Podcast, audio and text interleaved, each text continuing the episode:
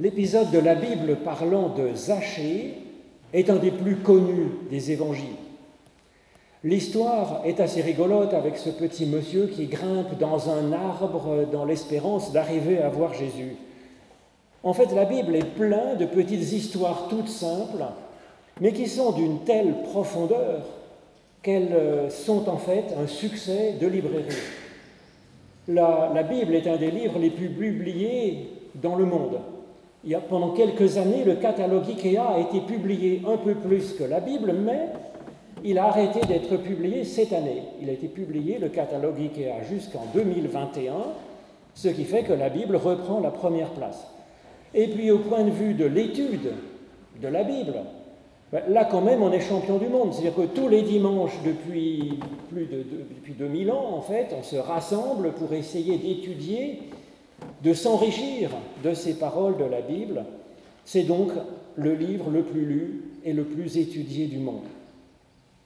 Et nous en avons là un exemplaire d'histoire toute simple pour nous inspirer aujourd'hui. Alors c'est dans l'Évangile selon Luc au chapitre 19. Jésus entra dans Jéricho et il traversa la ville. Et voici qu'un homme appelé du nom de Zachée, qui était chef des péagers et qui était riche, cherchait à voir qui était Jésus mais il ne le pouvait pas à cause de la foule, car il était de petite taille. Il courut en avant et monta sur un sycomore pour le voir, parce qu'il devait passer par là. Lorsque Jésus arriva à cet endroit, il leva les yeux et lui dit, Zachée, hâte-toi de descendre, car il faut que je demeure aujourd'hui dans ta maison. Zachée se hâta de descendre et le reçut avec joie. En voyant cela, tous, dans la foule, murmuraient en disant Il est venu loger chez un homme pécheur.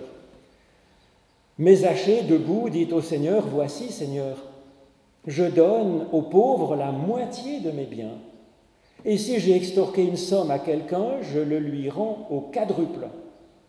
Jésus lui dit alors Aujourd'hui, le salut est venu pour cette maison, parce que celui-ci est aussi un enfant d'Abraham car le Fils de l'homme est venu chercher et sauver ce qui était perdu.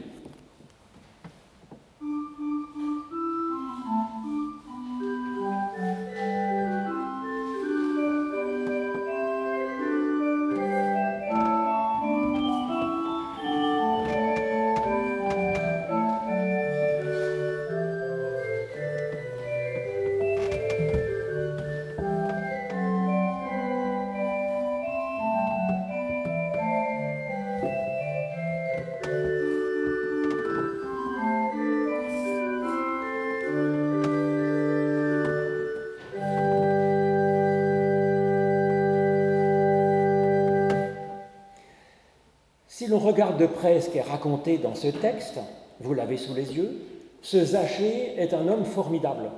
Il est riche, il a un haut poste dans la société, il est honnête et même très généreux, il est intelligent, il sait se rendre disponible quand quelque chose de nouveau et de bon lui est offert, et puis il sait grimper aux arbres, ce qui montre qu'il est assez agile et qu'il doit être en forme physiquement. Cela aurait largement de quoi satisfaire une personne normale, l'ambition d'une personne, mais à chez lui ne se laisse pas prendre par cela. Il a une autre excellente qualité, une autre grandeur fondamentale, c'est que malgré ses succès déjà présents, il se reconnaît comme petit et il espère donc s'élever, dans un autre domaine, un domaine essentiel, dans sa qualité d'être. C'est le sujet de ce récit, dont voilà probablement le point le plus utile pour nous. Ah, qu'il est bon, que c'est agréable de chercher à grandir dans notre qualité d'être. Et cela nous permet et nous permettra ensuite dans l'avenir de tirer le meilleur de ce que nous sommes et de ce que nous vivons, de ce qui nous arrive. Alors Zachée est présenté littéralement comme un homme bien. Son nom même, Zachée en hébreu, dit la pureté et l'éclat de la neige. Pourtant, si vous avez déjà entendu cette histoire de Zachée, ce qui est assez probable, Vous avez peut-être entendu des commentaires disant que Zachée aurait fait sa fortune en étant malhonnête et que c'est pour cela que les gens ne l'aimaient pas et le considéraient comme pécheur. Et que c'est alors grâce à la rencontre avec Jésus qu'il va enfin devenir un peu honnête et généreux. Que c'est ça qui finalement le rend moral. Alors cette explication est étrange car le texte dit l'inverse. Que le texte dit que Zachée est honnête au présent, c'est-à-dire au présent continu. C'est sa façon d'être habituelle, de rendre à quelqu'un quand en faisant les comptes, il s'est peut-être trompé, il rend au quadruple, nous dit le texte. Alors c'est assez normal parce que c'est ce qui était prévu par la loi de Moïse, en fait, dans le livre de l'Exode. Zachée est donc déjà un homme juste. C'est pas, ça a comme ça avant même la rencontre avec Jésus. Et puis ce texte dit même mieux, il est incroyablement généreux, donnant bien au-delà de l'aumône aux pauvres qui est suggérée par la Torah. Et donc c'est la foule qui calomnie Zachée, le traitant de pécheur, en accusant Jésus d'être une mauvaise personne parce qu'il accueille de mauvaises personnes. Il rend visite, il fréquente de mauvaises personnes. Alors il arrive que la foule soit ainsi méchante et calomniant, se retournant contre une personne pour dire des mauvaises choses contre cette personne. Ça a été comme ça de génération en génération, depuis toujours. Et ça ne s'est pas amélioré avec l'invention de l'imprimerie qui permet de répandre mieux les calomnies. Et puis c'est comme ça aussi, euh, encore mieux avec Internet et puis avec les réseaux sociaux, ce qui permet encore plus de diffuser des choses méchantes contre une personne. Alors pourquoi est-ce que la foule se retourne contre Zachée Alors l'histoire ne le dit pas, parce qu'effectivement ça peut être de diverses raisons et ce serait dommage de rétrécir à une seule raison. Des raisons nous en connaissons tous parce que la vie est faite comme ça. Peut-être que certaines personnes cherchent à, avoir le sentiment d'exister, le sentiment de valoir plus en écrabouillant ceux qui sont autour ça se voit. Peut-être que c'est par jalousie pour la richesse et pour le haut poste de Zachée. Alors la jalousie, ça peut engendrer ce type de mauvaise attitude à des personnes qui ne réfléchissent pas et qui n'ont pas de cœur. Il y avait aussi des préjugés contre les péagers. Alors euh, les préjugés, c'est toujours idiot.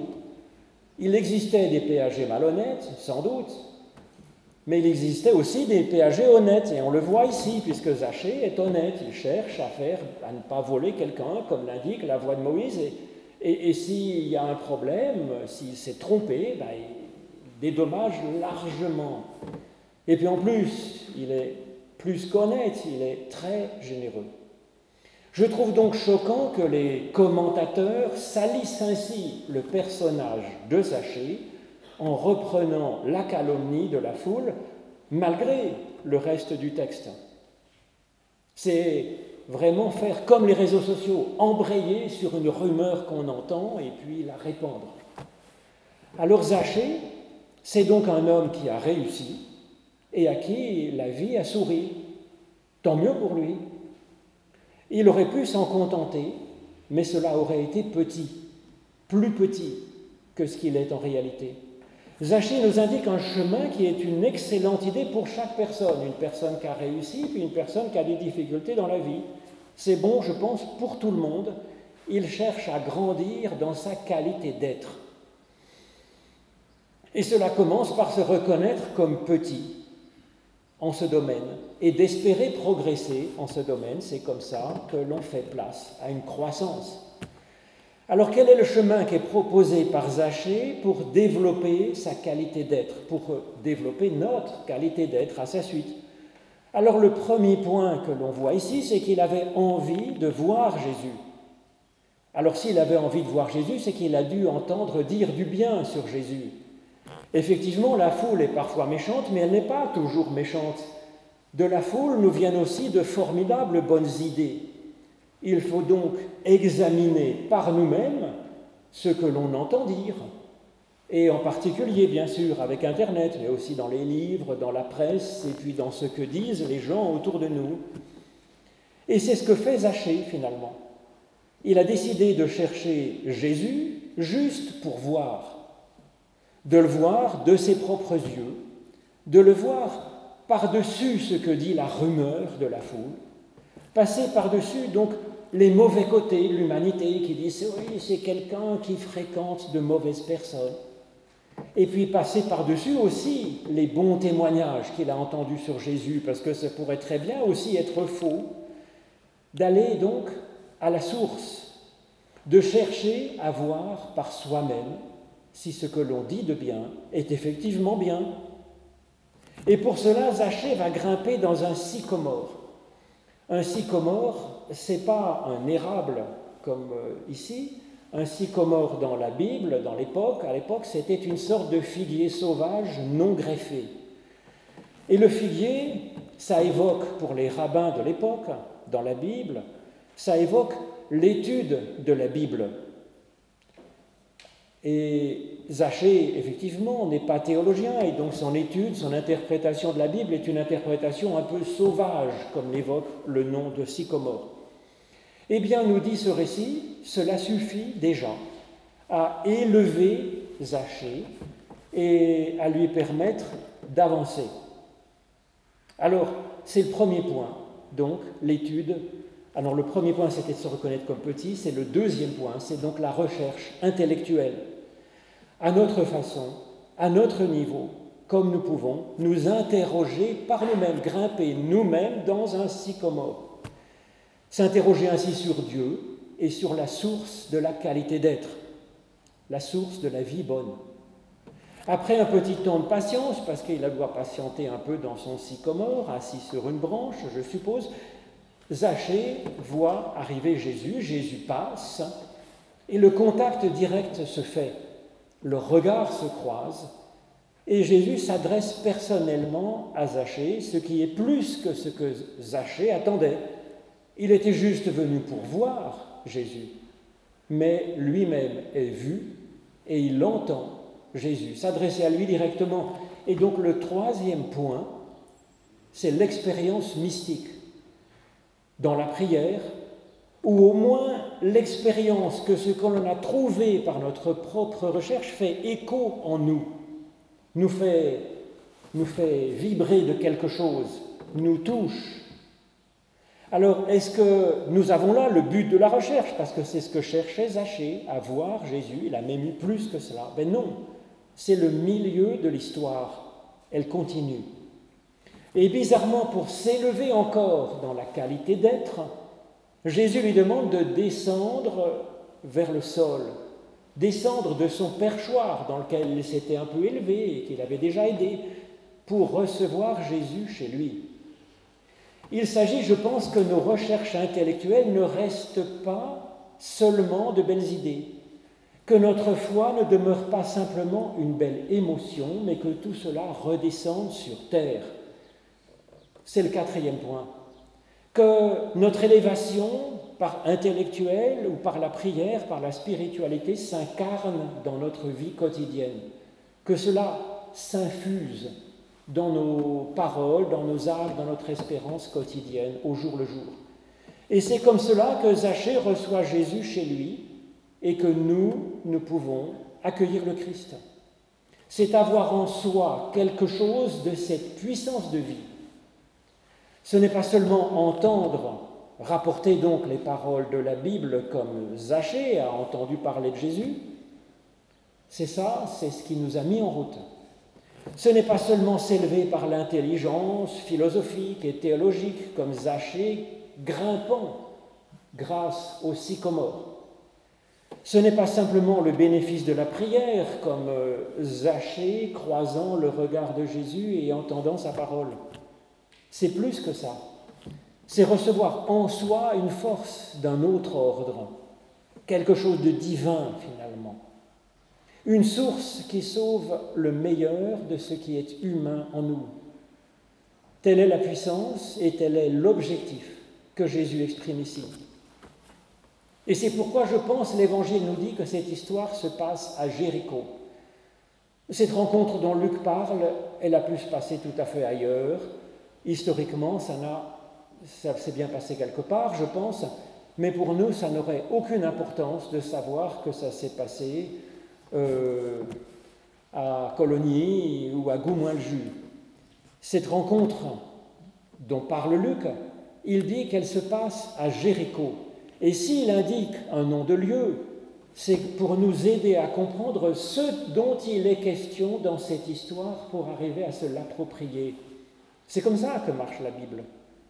Alors cette ville de Jéricho, elle est bien connue dans ceux qui ont lu la Bible comme étant le point d'entrée du peuple hébreu dans la terre promise. C'est la terre promise, c'est la figure de la vie en abondance que Dieu espère pour chacun de nous, bien sûr. Jéricho est donc pour les Hébreux l'ultime porte à franchir après leur libération de l'esclavage en Égypte, après leur marche avec la parole dans le désert, Zachée vit ce jour-là son Jéricho à lui, son entrée spirituelle dans la vie où ruisselle le lait et le miel, comme on disait, de la terre promise, le lait qui fait grandir, comme euh, le bébé est nourri par du lait, et le miel qui nous donne de la force et qui nous réjouit par sa douceur. Nous avons nous-mêmes rendez-vous à notre Jéricho, cette histoire nous dit que Jésus est déjà en marche vers notre Jéricho, afin de chercher et de sauver le meilleur qui est en nous, de le faire euh, s'épanouir. Et puis d'un autre côté, nous voici ce matin en train d'étudier la Bible et de prier, comme on grimpe dans un sycomore, comme nous le pouvons. Et donc euh, à vous d'écrire la suite de l'histoire de ce rendez-vous à Jéricho. Amen.